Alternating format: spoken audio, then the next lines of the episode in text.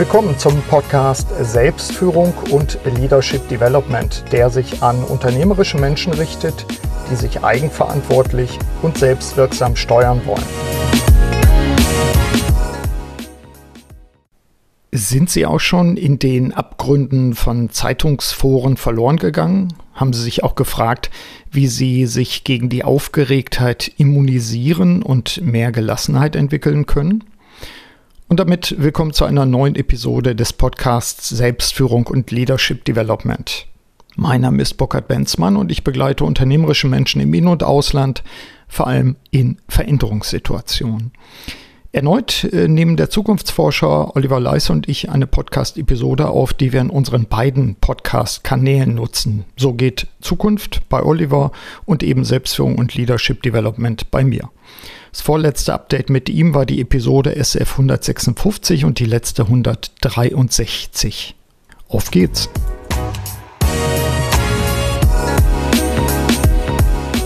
Ich freue mich. Burkhard, du bist wieder dabei bei unserem gemeinsamen Podcast, den wir beide airen, äh, und zwar auf meiner Ebene, nämlich auf dem Bereich So geht Zukunft und auf deiner Ebene. Sag mal was zu deiner, dass man, wenn man dich finden möchte, dass man das auch gut finden kann? Genau, also da wir ja wieder, wieder mal eine Podcast-Episode zusammen aufnehmen und unsere Hörerinnen und Hörer wahrscheinlich ja schon das kennen, weil ich sag mal, das letzte Gespräch von uns war ja gerade mal Anfang Dezember. Jo. Bei mir ist es immer Selbstführung und Leadership Development, der Podcast. Gut, und heute, Burkhard, ähm, wollen wir über Gereiztheit und Gelassenheit reden, aber als erstes wäre es ganz gut, wenn wir uns beide nochmal vorstellen, oder? Ja, also äh, das ist ein guter Punkt. Denn vor allen Dingen, wenn wir uns gegenseitig vorstellen, das ist spannend. Vor allen Dingen, wie werden wir uns heute vorstellen? Denn also ich würde würd vorschlagen, du stellst dich selber vor und ja. ich stelle mich selber vor, sonst machen wir äh, am Ende noch Fehler. Ja, um Gottes Willen. Also ähm, Burkhard Benzmann, ich bin ein Hybrid. Äh, das heißt, ich bin auf der einen Seite Hochschullehrender seit über 30 Jahren und auf der anderen Seite Organisationsberater und Coach ebenso lange. Und äh, vor allen Dingen auch Podcaster, Schreiber, Vortragshaltender. Den letzten Teil kann ich gleich übernehmen, also äh, Autor und Podcaster und Vortragshaltender, das bin ich auch. Ich komme aus der klassischen Kommunikation, war viel in großen Werbeagenturen unterwegs und habe dann aber relativ schnell gemerkt, dass mich die Zukunft interessiert. Und wir haben mittlerweile seit vielen, vielen Jahren analysieren wir die Situation mit Mitarbeitern in aller Welt und beraten Unternehmen und entwickeln neue Strategien.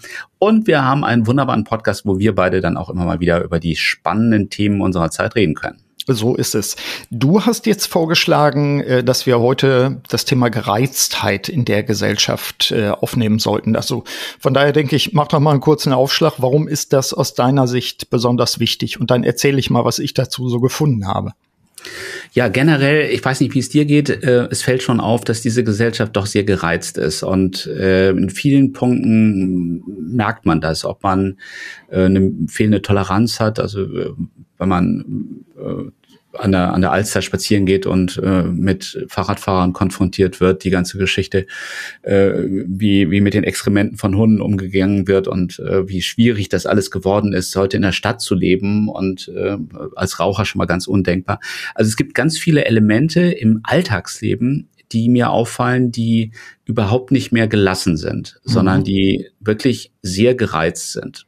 Und dann haben wir natürlich noch die politische Debatte, da geht's dann auch gleich hoch her, ähm, Stichwort äh, Impfpflicht. Da ja. ich, in dem Moment merkt man schon, der, der Puls geht schon hoch. Mhm. Also da gibt's die einen in der Richtung, die anderen in der Richtung. Also hier, hier tut sich wirklich eine ganze Menge.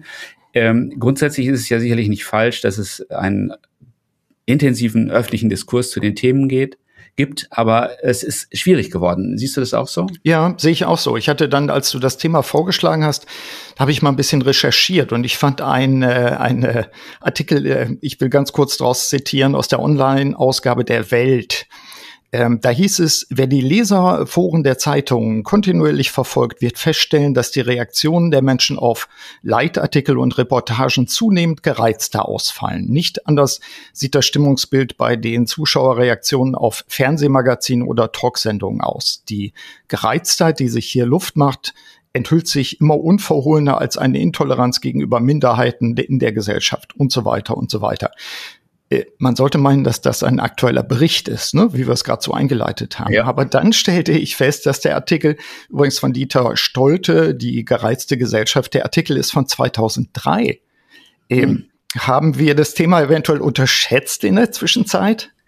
Ich glaube, das ganze Thema ist äh, noch deutlich stärker geworden und wichtiger geworden. Äh, es gibt auch ähm, aktuelle Buchveröffentlichungen. Die Philosophin Svenja Flasspöhler hat auch gerade ein Buch mit großem Erfolg, denke ich, rausgebracht, denn sie ist in jeder Talkshow eigentlich mittlerweile zu sehen.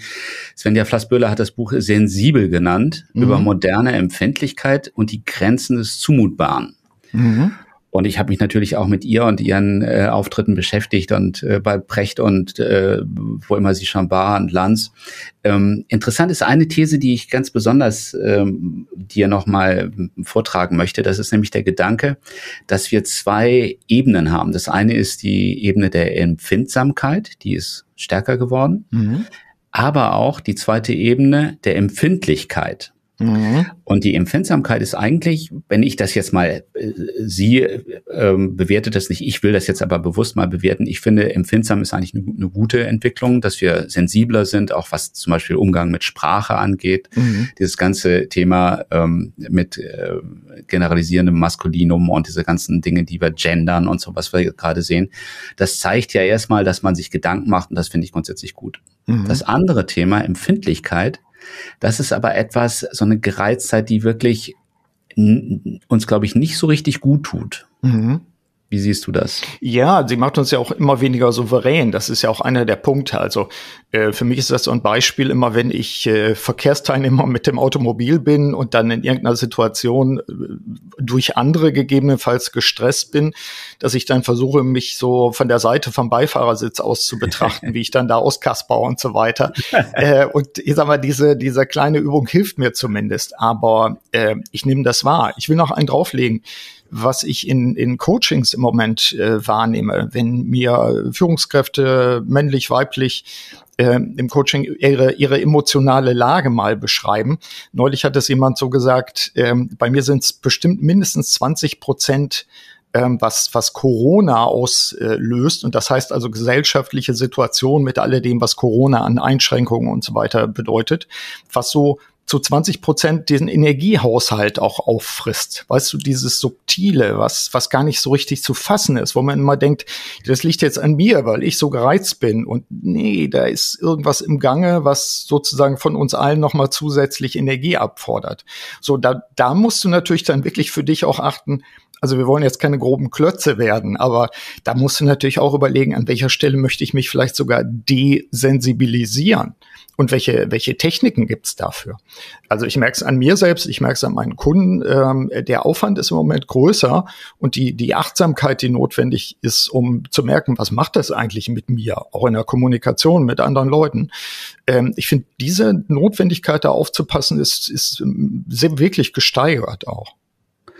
Es gibt ja auch einige Hinweise, dass wir versuchen, an unseren Gewohnheiten etwas zu ändern. Und die Gewohnheiten in der Vergangenheit, die haben eben, die waren so permeabel, so dass wir ganz viel äh, ungefiltert reinbekommen haben. Wir haben mhm. ja erstmal, wir kommen ja aus einer Zeit auch, als wir jung waren, da gab es ja keine Informationen. Ja. Also da musste man ja, äh, wenn man ein Buch schreiben wollte, musste man ja irgendwie Monate in der Bibliothek erstmal verbringen, weil ich, man nicht an die Informationen ankam. Mega, also äh, das, das war vergleichsweise anstrengend. Auf der anderen Seite, es war natürlich auch vergleichsweise überschaubar, weil äh, du wusstest ungefähr, wo du suchen konntest und äh, was anderes gab's halt nicht. Genau, es gab ja nichts. Ja. Es war, wir hatten ja nichts, es gab ja nichts. So. Und heute ist dieses ganze Universum voller Informationen, die auf dich einprasseln. Da hätte ich dann auch noch mal was anzubieten. Also in der, in der Vorbereitung, ähm, du hattest ein Buch genannt, ich nenne mal ein zweites, auch noch immer relativ aktuelles, 2018 erstmals erschienen, aber ich sag mal, mit der, mit der Pandemie sicherlich noch mehr gültig, die gereizte Gesellschaft von Bernhard Pörksen der da sagt, äh, es sind mega, ich zitiere mal draus, es sind mega Massenmedien, die eigene Anreizsysteme in Richtung einer Überhitzung des Kommunikationsklimas setzen. Und nach dem Prinzip der Interessantheit und nicht nach dem der Relevanz organisiert sind, getreu nach dem Motto, was emotionalisiert, das funktioniert. Das finde ich dann auch nochmal ein Punkt. Ich bin mir nicht sicher, ja sollten wir nochmal genau hingucken, ob es wirklich so ist. Also Perksen äh, differenziert noch mehr in seinem Buch, aber ähm, so der erste Aufhänger war mega Massenmedien. Mein, meine Rede ist ja auch immer, äh, wir haben kein Defizit an Zeit und Geld, sondern wir haben ein Defizit an Aufmerksamkeit, weil alle unsere Aufmerksamkeit haben wollen. Also ich glaube, der erste Ansatzpunkt ist sicherlich zu gucken, was verursacht dieses Klima der Gereiztheit? Denn wir sehen die Reaktion bei uns aber was sind die Auslöser und äh, wie weit kann ich sie auch erkennen? Ähm, mhm. Wie siehst du es? Welchen Anteil haben Mega-Massenmedien? Da sehe ich natürlich auch ganz interessante Gedankenansätze. Wir müssen uns überlegen, welche Filter bauen wir da ein? Wo mhm. lassen wir noch Informationen zu? Und es ist ja ein großes Learning. Nicht? Also man sagt ja in dieser Zeit immer so gerne, die, die, die Lernkurve ist extrem steil und das mhm. kann ich nur unterstützen. Und natürlich machen wir in dieser Zeit auch dramatische Fehler. Und wir, wir müssen erstmal ein Korrektiv finden, wie wir mit diesen Informationen, die auf uns jetzt einprasseln, auch umgehen. Wir haben ja ganz viele schlechte Nachrichten oder zumindest Nachrichten, die großes Potenzial zur Besorgnis haben. Und mhm. diese Besorgnis macht uns ängstlich, die macht uns unsicher, die äh, bringt nicht gerade Ruhe in unser Leben. Nicht? Also von, von Pandemie bis ähm, Situationen gerade im, im, mit der im Verhältnis Ukraine. Mhm. Ja. Ähm, Klimawandel, äh, China, es ist äh, Überwachung, es ist wirklich an jeder Ecke haben wir ja nun gerade erstmal die Chance, uns aufzuregen und mhm. gereizt zu sein. Mhm. Das heißt, wir brauchen Filter. Aber du sagst, es hat natürlich alles Ursachen. Und ich habe auch, was Massenmedien angeht, die sind einfach, denke ich, explodiert. Und wir haben ganz viele Kanäle, von denen wir jetzt mal überlegen müssen, welche lassen wir noch zu. Mhm. Stichwort soziale Medien, Twitter. Du kannst natürlich den ganzen Tag über dich mit einem Drama nach dem anderen beschäftigen und ähm, Mutationen in ähm, Asien und so weiter. Da, da gibt's genug Stoff um dich zu beschäftigen und um deine Erregtheit auf einem sehr hohen Level zu mhm. halten. Ja. Was, was aber, glaube ich, nicht gut ist für uns. Und wir müssen überlegen, wo kommt das auch her? Mhm. Und wenn wir das, das ist ja manchmal ein Erkenntnisprozess und wenn man den hat, dann kann man viel leichter darauf reagieren. Mhm. Also dann, du musst dich ja entscheiden, abzunehmen, um abzunehmen. Das genau. kann ja sagen, ne? du musst ja einen Grund haben, musst ja wissen, warum. Ja. Und wenn du es begriffen hast, dann fällt es leicht. Mhm. Also wie nehmen wir an der Menge an schädlichen Informationen dann weniger zu uns? Mhm. Wie können wir diese Diät genau. organisieren. Genau, und da bist du natürlich an dem Stichwort, das habe ich äh, bei dem einen oder anderen Gespräch von uns auch schon mal genannt. Ähm, ich habe es auch in meinem aktuellen Buch hinten so unter den, den Best-of-Tipps äh, eine persönliche Mediendiät. Und die würde ich an der Stelle auch tatsächlich nochmal empfehlen. Aber ähm, die Diät be beginnt dann am besten auch damit, dass ich erstmal für mich eine Übersicht bekomme. Mittlerweile gibt's ja auch dann Tracker und äh, ich kann mich ja mit Apps überwachen, sozusagen, wie ich die Apps nutze also erstmal auch eine Ist-Analyse zu machen und zu sagen, wo geht eigentlich meine Zeit, meine Aufmerksamkeit hin? Und dann auch, äh, ich sag mal, dann das auch auszuhalten, dass das Ergebnis einer solchen Analyse auch vielleicht sogar niederschmetternd ist und darauf dann aufzusetzen und zu sagen, was sind jetzt realistische Möglichkeiten, meinen Mediengebrauch auch ein bisschen sinnvoller zu machen. Das wäre so der eine Punkt, der mir einfällt dazu. Ein zweiter Punkt, der mir einfällt, ist ganz trivial. Ähm, ich weiß gar nicht, ist es so trivial, dass ich ihn kaum sagen mag. Also ähm, Kalenderblätter haben immer den Reiz gehabt, dass sie so ganz kurze Sentenzen, Aphorismen oder Sprichwörter oder was auch immer hatten. Ähm, also ein Tipp, den ich selbst berücksichtige, ist, ich will und tue es auch, ich lese jeden Tag etwas Erbauliches. Ähm, und das kann ein Buch vom Dalai Lama sein, das kann alles Mögliche sein. Ich weiß nicht, ob ich das im Dezember schon mal erwähnt hatte. Ich hatte ein Buch über den aramäischen Jesus gelesen von Franz Alt, was ich ganz spannend fand, äh, so, so um, um vielleicht so als äh, ehemaliger gut ausgebildeter Katholik da nochmal drauf schauen zu können. Ähm, also ich lese jeden Tag ganz bewusst etwas äh, und sei es auch nur wirklich eine Minute, zwei Minuten etwas, das mich auch positiv prägt und aufbaut. Ähm, das wäre sowas. Also Mediendiät und Aufbau.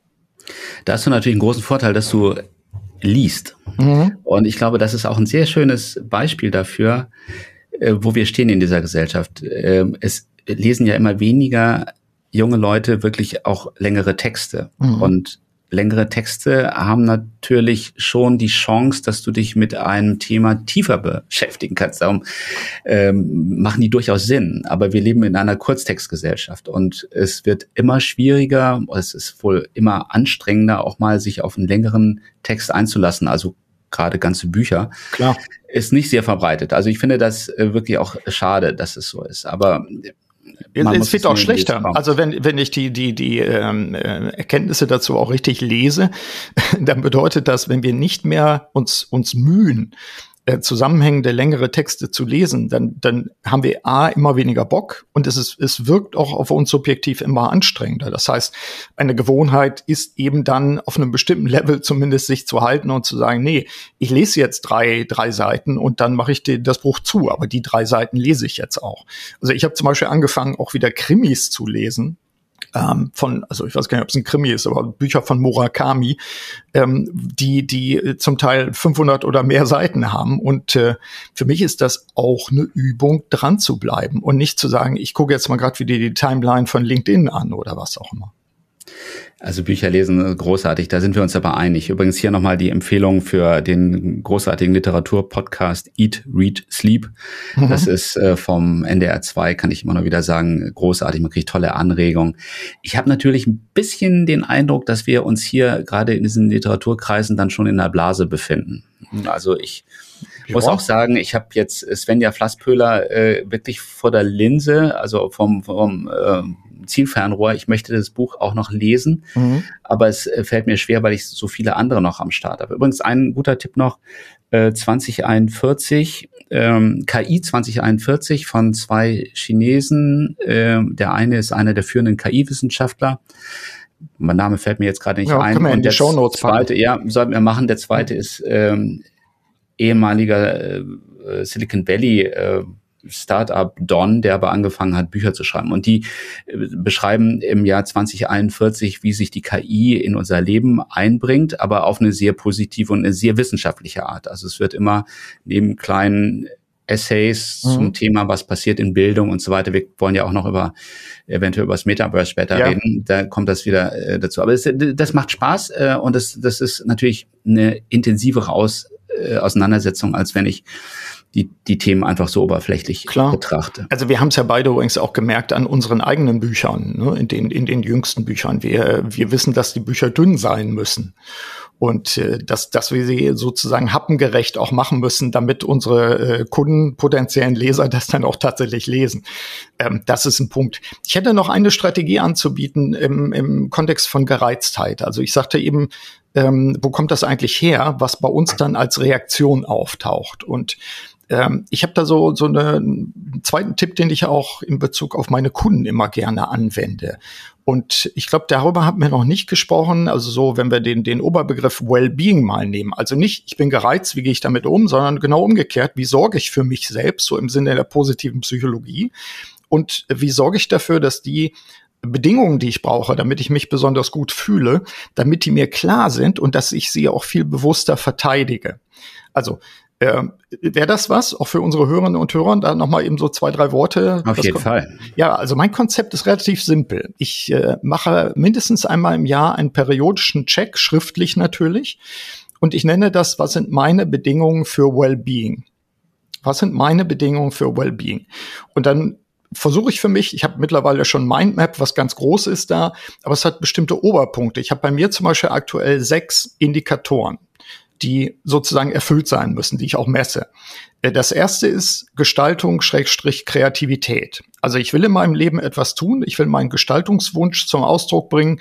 Findet das statt, ja oder nein? Und was behindert mich? Wäre so ein Prüfpunkt. Der zweite ist ganz aktiv meine Talente nutzen und entwickeln. Also bestimmte Sachen, die in mir drin sind, die vielleicht zu kurz gekommen sind, immer drauf zu gucken, um nicht von außen entwickelt zu werden, also vom Markt oder irgendwas in der Art, sondern immer zu sagen, was liegt mir noch nahe und was wollte ich eigentlich immer machen. Sprachen zum Beispiel, deswegen äh, trete ich mir in den Hintern jetzt und äh, will mein Spanisch aufpolieren, da bin ich auch bei. Dritter Punkt, so kann jeder Hörer, jede Hörerin mal für sich auch checken, welche, welche Punkte sind es bei Ihnen selbst. Eigenzeit. Also für mich ist ein Indikator für Wellbeing, darüber haben wir auch schon öfter gesprochen, Eigenzeit zu haben. Äh, Zeit, wo wir wirklich mit uns alleine sind, wo wir Muße haben und so weiter. Der vierte Indikator ist für mich, ich will einen Beitrag liefern. Also, äh, wie heißt es so schön, eine Kerbe ins Universum hauen, äh, meine Mission umsetzen, äh, Ergebnisse da sehen, die die Welt verbessern. Also, was ist mein Beitrag zum, zur Welt? Ähm, fünfter und vorletzter Punkt ist Leichtigkeit. ähm, stelle ich bei mir selbst fest, dass ich ganz schwer werde, dann versuche ich mich zu, zu analysieren, was macht's mir schwer? Was sind vielleicht auch rückwirkend, äh, rückblickend Sachen, die ich, die völlig unnötig waren, mir darüber Gedanken zu machen.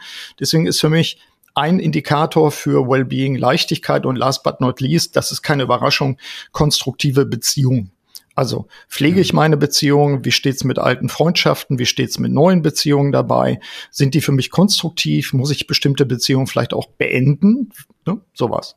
Das wäre schon. Also das wäre so ein Modell, einfach zu sagen, ja, machen unterstütze ich natürlich alles in, äh, vollumfänglich, besonders allerdings auch den sechsten Punkt, weil wir sehen immer wieder, die Diskussion im Augenblick ist, äh, wie geht man mit Gereiztheit um, mhm. mit dieser Unsicherheit, die da draußen ist. Und die Lösung ist dann eben das Schlagwort, Achtung, tada, Resilienz. Mhm. Und äh, der Kern von Resilienz, also von Widerstandsfähigkeit, das haben viele Studien gezeigt, ist natürlich Klar. Beziehung, genau. gesunde, genau. starke Beziehung. Mhm. Und jetzt, wenn ich auch noch mal so ein bisschen flexen darf und mhm. aus meinem Buch was äh, zitieren darf, dann will ich dir einen Grund geben, mhm. der gar nicht von mir kommt, sondern vom, von einem äh, amerikanischen Autor, der sagt, warum haben wir eine Situation, wie wir sie jetzt haben?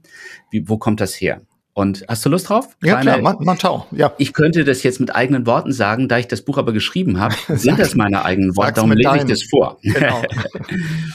also die Frage ist, wie konnte es dazu kommen, dass wir so wenig psychische Widerstandskraft haben? Mhm. Dazu eine kleine Reise zurück in die Zeit, als Eltern in den 80ern auf der Suche nach dem richtigen Erziehungskonzept waren. Damals hieß es, dass Eltern ihre Kinder mit viel Lob in dem bestätigen sollten, was sie tun, um ihnen Sicherheit zu geben, sie zu festigen. Klingt erstmal gut, mhm. aber schauen wir genauer hin. Wo kommt das nämlich her? Und zwar, diese Theorie entstand in den 80er Jahren, wie der Autor Will Storr in seinem Buch Selfie, How the West Became Self-Obsessed beschreibt. Und da sagt er, wie das Ganze zustande gekommen ist. Und zwar wie folgt. Damals war John Vasconcellos, ein kalifornischer Politiker, davon überzeugt, dass ein geringes Selbstwertgefühl das Herzstück praktisch aller sozialen Probleme sein müsste. Mehr Lob und die Schulergebnisse würden besser werden, die Gewalt an den Schulen abnehmen und, und, und. Und dann, weil er von dieser Idee wirklich überzeugt war, Politiker war, gab eine wissenschaftliche Studienauftrag mit dem Ergebnis, dass es keine Beweise für seine Thesen gab. Und Vasconcelos interpretierte die Ergebnisse einfach in seinem Sinne um und verkündete, ein gestärktes Selbstwertgefühl bei Kindern sei der Schlüssel zur erfolgreichen Erziehung. Diese Botschaft wurde über viele Medien verbreitet, weltweit, und Eltern aller Welt nahmen das Konzept der unbedingten Bestätigung auf. Das ist eigentlich der Grund, ähm, Burkhard, äh, warum wir hier in der Ecke äh, jetzt gelandet sind, letztlich, ja. nämlich aus dem Überschuss an Lob. Da kam natürlich ein neues Problem dann, denn ähm, das bedeutet auch einen hohen Selbstbezug. Also ich nehme mich auch sehr ernst und mhm. mein, mein Ich ist auf einmal ganz wichtig. Und jetzt kommt eine blöde Entwicklung, nämlich genau zu dem äh, Moment, äh, zu dem Zeitpunkt kommt das Internet und damit die Zeit der sozialen Medien. Also genau in dieser Phase, wo das gerade greift, kommt MySpace, Facebook, Instagram, die ganzen Plattformen und die sind ein perfektes Instrument, um die eigene Einmaligkeit weiter zu betonen und noch zu verstärken. Ich bin kreativ, ich schreibe äh, Texte, die andere lustig finden, ich bin Bilder aus meiner Welt und krieg hier ein Feedback. Und so wird es Ich immer stärker und immer wichtiger. Also eigentlich eine sehr kritische Entwicklung. Die Follower werden zur Messgröße der eigenen Wichtigkeit. Und jetzt kommt der nächste Step, in dem wir uns jetzt befinden und warum die ganze Sache so ein bisschen aus dem Ruder läuft. Wir haben die Erfahrung gemacht in den 2000er Jahren bis 2010. Jetzt fängt aber überall weltweit die kritische Betrachtung an. Was haben wir denn da jetzt mitbekommen mhm. durch die sozialen Medien? Und viele junge Leute, ja, jung sind die schon gar nicht mehr, die sagen, na ja, also das ist, ähm, ich werde hier auch kritisiert, äh, die anderen sind schöner und erfolgreicher, die haben die schöneren Stories, die haben mehr, mehr Follower. Ähm, wer bin ich überhaupt? Was sind eigentlich die Werte, die mich ausmachen? Obwohl das jetzt nicht so explizit gesagt wird, aber die, das fühlt man und man fühlt es in der Gesellschaft, finde ich auch. Und da kriegen wir die Unsicherheit, die jetzt dazu führt, dass wir schnell gereizt sind, dass diese Ambiguitätstoleranz und viele diese Dinge, diese Dinge, die wir täglich auch äh, feststellen, mhm. dass die so hochkommen. Mhm. Das heißt, die Frage ist jetzt, wenn das so stimmt, und ich finde, das ist eine ganz ganz gute Herleitung. Wie gehen wir dann damit um, mit dieser vielleicht ein bisschen zu großen Ich-Betonung und Unsicherheit? Wie, wie kriegen wir da wieder Werte und Vertrauen und was Grundsätzliches rein in die mhm. Gesellschaft? Mhm. Also mir fällt etwas ein, ich äh, fördere auch den lokalen äh, Frauenfußball in Osnabrück hier in meiner Heimat. Ähm, hat sich mal so ergeben, weil ein Kunde mich gefragt hat, Mensch, ich habe hier hier Jugendliche, äh, junge Frauen und äh, irgendwie hängen wir am, am dünnen Faden und wollen sie dich, das nicht mal fördern. Habe ich gesagt, kein Thema, finde ich gut. Und dann lernte ich erst auch mal, ähm, dass gerade das auch offensichtlich auch gerade was was so interkulturelle Verständigung und so weiter betrifft, wenn sie den Fußball spielen dürfen, äh, dass das ein ganz wichtiger Punkt ist, um natürlich, wie könnte es anders sein, im Sport Frustrationstoleranz auch zu fördern. So, und das wäre für mich auch einer der Punkte zu sagen, welche, welche Felder haben wir, um Frustrationstoleranz zu fördern. Ich will es gar nicht mal unterschätzen. Wir sind jetzt, glaube ich, beide nicht die totalen äh, Internetspielertypen. Ähm, aber wenn du dich natürlich in bestimmten äh, virtuellen Welten rumtobst, dann kannst du auch da Frustrationstoleranz üben. Also keine Ahnung, wenn du das nächste Level nicht erreichst oder so, dann musst du dich halt weiter anstrengen. Also ich glaube, dass wir individuell wie auch gesellschaftlich ähm, ich sag mal so Übungsfelder brauchen. Wir haben sie ja zum Teil schon. Vielleicht müssen wir sie auch wieder wiederholen. Also so nach dem Motto raus in die Welt, vielleicht auch in die virtuelle Welt, um, um sich auch äh, zu reiben, zu messen, gemeinsam etwas zu, zu tun, aber vor allen Dingen auch zu scheitern und wieder aufzustehen. Ähm, zweiter, der mir dazu einfällt, ist allerdings auch wieder sehr handfest, ist Titus Dittmann ähm, der, ja. immer, der immer sagt, ne, der, der, der früher der das Skateboard in Deutschland, ja. äh, ich sag mal, eingeführt hat und später jetzt ja sehr erfolgreich seine Stiftung auch macht. Der sagt, äh, wenn du auf die Fresse fällst, musst du halt wieder aufstehen. Und äh, so lernst du es. Du lernst es, indem du hinfällst und wieder aufstehst. Und vermutlich sind das eben Felder, ähm, die wir, die wir auch finden müssen, eher, eher finden und auch wiederfinden müssen. Also ich glaube, dass das Punkte sind, gereizt sein, wenn du auf die Nase gefallen bist, bist du natürlich gereizt, aber dann sozusagen an dir selbst auch zu, er zu erleben, äh, wie motiviere ich mich selbst, um wieder aufzustehen und solche Aspekte, das ja. spielt, glaube ich, eine Rolle. Da müssen wir sicherlich auch ähm, tiefer reingehen mhm. ähm, und genau hinschauen. Äh, meine Tochter hat ein T-Shirt, steht drüber, äh, drauf, get over it. Äh, mhm. Finde ich, ne? also mhm. es ist, wir haben, wir haben, meine Frau ist äh, Kinder- und Jugendcoach und ähm, es ist schon sehr vieles da draußen, was sehr ernst genommen wird, was, sagen wir mal, in unserer Kindheit nicht so, ein, so eine Rolle ja. gespielt hat. Es wird eben jede ähm, Entwicklung sehr, sehr ähm, ja, sensibel betrachtet und äh, gefragt, was läuft da vielleicht falsch. Naja, also manchmal ist es sicherlich, das Leben ist halt so und wir haben, wir haben, genau wie du sagst, wir haben Rückschläge und wie Tito man sagt, man fällt hin, dann muss man wieder aufstehen. Ich glaube, dass wir das verlernt haben. Mhm. Wir sind einfach in einer Zeit, wo alles auch so äh, super läuft und so gut läuft und äh, dass wir diese, diese Rückschläge nicht haben. Es gibt aber auch Hinweise, das, ich fand es ganz großartig, wie immer bei unseren Gesprächen gibt es dann so Momente, wo ich denke, ja, Mensch, da hat er total recht, Herr Burkhardt. Wir haben eine Situation, zum Beispiel in den, bei den Spielen, den ganz großen, erfolgreichen Spielen, äh, da gibt es zum Beispiel einen Hit, das ist Fortnite, äh, mhm. kennen viele bis zu 350 mhm. Millionen Spieler. Und das wird ja sehr kritisiert, auch von der Elternschaft, hm, pädagogisch natürlich. Es, es geht letztlich darum, sich durchzusetzen gegen andere. Es ist so, so eine ähm, ja, es wird geschossen. Mhm, man, man muss das schon sagen. Ein Shooter ist das. Und äh, das ist natürlich der erste Reflex zu sagen, das geht gar nicht. Der zweite ist aber, dass man sich mit dem Thema auch beschäftigen muss. Man muss sich das mal angucken, wie das Spiel funktioniert. Und da ist tatsächlich, äh, Burkhard, ist es äh, ganz interessant, es gibt immer 100 Spieler, die sich online einklinken und einer übersteht das Ganze. Das mhm. ist der Held. Und die Chance, unter 100 der Erste zu sein, kannst du dir vorstellen, die ist erstmal sehr, sehr gering. Das ja. heißt, du fließt erstmal in den ersten zwei, 20 Sekunden, würde ich mal sagen, bist du schon erledigt, weil irgendjemand, den du gar nicht gesehen hast, der kommt irgendwie vorbei und knipst dich da weg. Was du dann aber machst, du kannst dem Spiel weiter zuschauen und derjenige, der dich da mal eben aus dem Weg geräumt hat, dem kannst du zuschauen und du lernst seine Techniken und du kannst ihm über die Schulter schauen. Wie geht er vor? Wie versteckt er sich? Was äh, baut er an, an Abwehrmaßnahmen auf? Und das ist ein, genau das sind natürlich die Prozesse, die da helfen. Wie komme ich aus diesem eigentlich eher schrecklichen Momentum, dass ich fast immer verliere? Mhm. Bei 100 Leuten verliere ich ja fast immer. Aber ich komme doch, ich werde besser. Ich kann lernen. Ich kriege immer auf die Schnauze tatsächlich, mhm. aber ich kann das Ding entwickeln. Und das ist eine gute Schule, auch wenn vielleicht man in Frage stellen muss, ob es jetzt so ein, so ein Ballerspiel sein muss, um das zu lernen. Mhm. Aber da ist was dran und vielleicht ist nicht alles so schlecht, wie wir denken. Wir müssen genau hingucken. Ja, also das wäre so ein, so, ein, so ein Punkt auch, dieses Thema Gereiztheit ähm, tatsächlich auch nochmal mal abzurunden und zu sagen, was können wir jetzt eigentlich auch den Hörerinnen und Hörern noch empfehlen. Also ich glaube, wir haben ja gesagt, vielleicht sollten wir das Metaverse nochmal anschauen, aber ich würde so an dieser Stelle sagen, boah, lass erst mal sacken und ja. wir nehmen uns, wir nehmen uns das zweite, weil das eine schöne Brücke ist natürlich Ach, zum Metaverse, die, die vermeintlichen oder tatsächlichen Ballerspiele. Aber so als, als Zwischenresümee, ähm, wir hatten ja so den, das Thema Gereiztheit und wie gehen wir damit um dabei. Ähm, ich glaube, wir haben so ein paar Punkte auch gefunden in, in unserem Gespräch. Und ich gehe davon aus, dass die Hörerinnen und Hörer ihre eigenen Strategien da natürlich auch haben.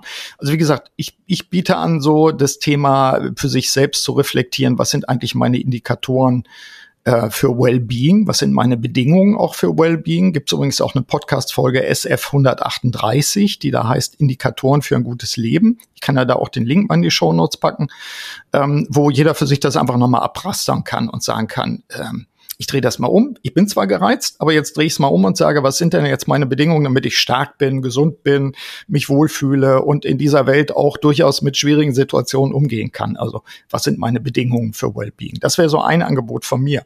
Ähm, hast du was, wo du sagst, äh, wir haben beim letzten Mal auch darüber gesprochen, dass du meditierst als ein Ansatz, um mal aus dem ja, aus dem Trubel der Welt auch raus zu sein?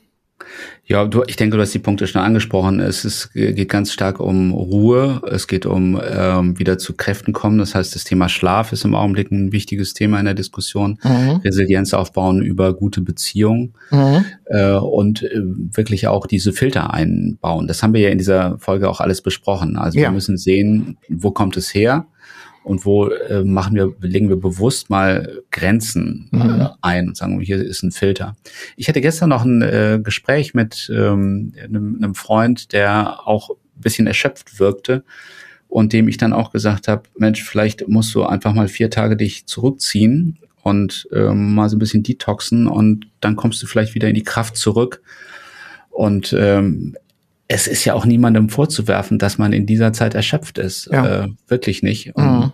Ich weiß, es ist ein, ein schwieriges Unterfangen, mal drei, vier Tage sich zurückzuziehen aber der Lohn dieses Aufwands und dieses Risikos, sich da mal rauszunehmen aus dem ganzen Hassel, mhm. der ist hoch, der ist groß, ja, der ja. Lohn. Ja. Denk, also denke ich, ähm, das ist so einer der Punkte, da muss man sich vielleicht auch erstmal trauen, diesen Gedanken zu haben und dann, dann es zu planen auch. Ja. ja. Wollen wir das Thema Metaverse in unser Follow-up nehmen bei Zeiten? Ja, ja, weil das. Finde ich, also da gibt's dann so, so krasse Sachen, die ich gerne mit dir auch mal diskutieren würde. Was ist eigentlich das Metaverse? Da würde ich mich freuen, auch von dir mal eine, eine Meinung zu haben. Ich hörte von einem Kollegen von dir, Gerhard Leonard, der jetzt schon vom Meta-Perverse sprach. Ja, schön. Ähm, so, da können wir natürlich dann auch nochmal aufsetzen. Ansonsten denke ich, war das wieder sehr rund. Ruckzuck ist schon wieder eine halbe Stunde rum. Ja. Es ist, äh, ist ja auch gut so. Und äh, ja, dann haben wir, haben wir im Prinzip schon den Cliffhanger und sagen, beim nächsten Mal sprechen wir mal über das Thema Metaverse und wie wir das so sehen, was wir davon halten, wo wir die Chancen auch sehen. Ähm, das ist ja was. Was ja auch ein relativ großes Thema ist. Ist fett, ist fett. so will ich mir auch gut vorbereiten. Das ist fett, ja. Gut. Prima. Ich danke dir für deine wunderbaren Gedanken und äh, ja, bis zum nächsten Mal. Bis zum nächsten Mal. Ciao.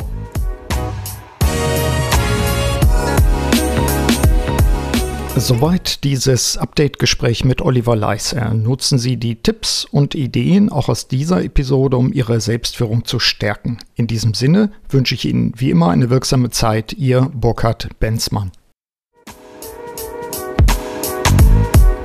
Vielen Dank, dass Sie auch bei dieser Episode des Podcasts Selbstführung und Leadership Development dabei waren. Auf bald!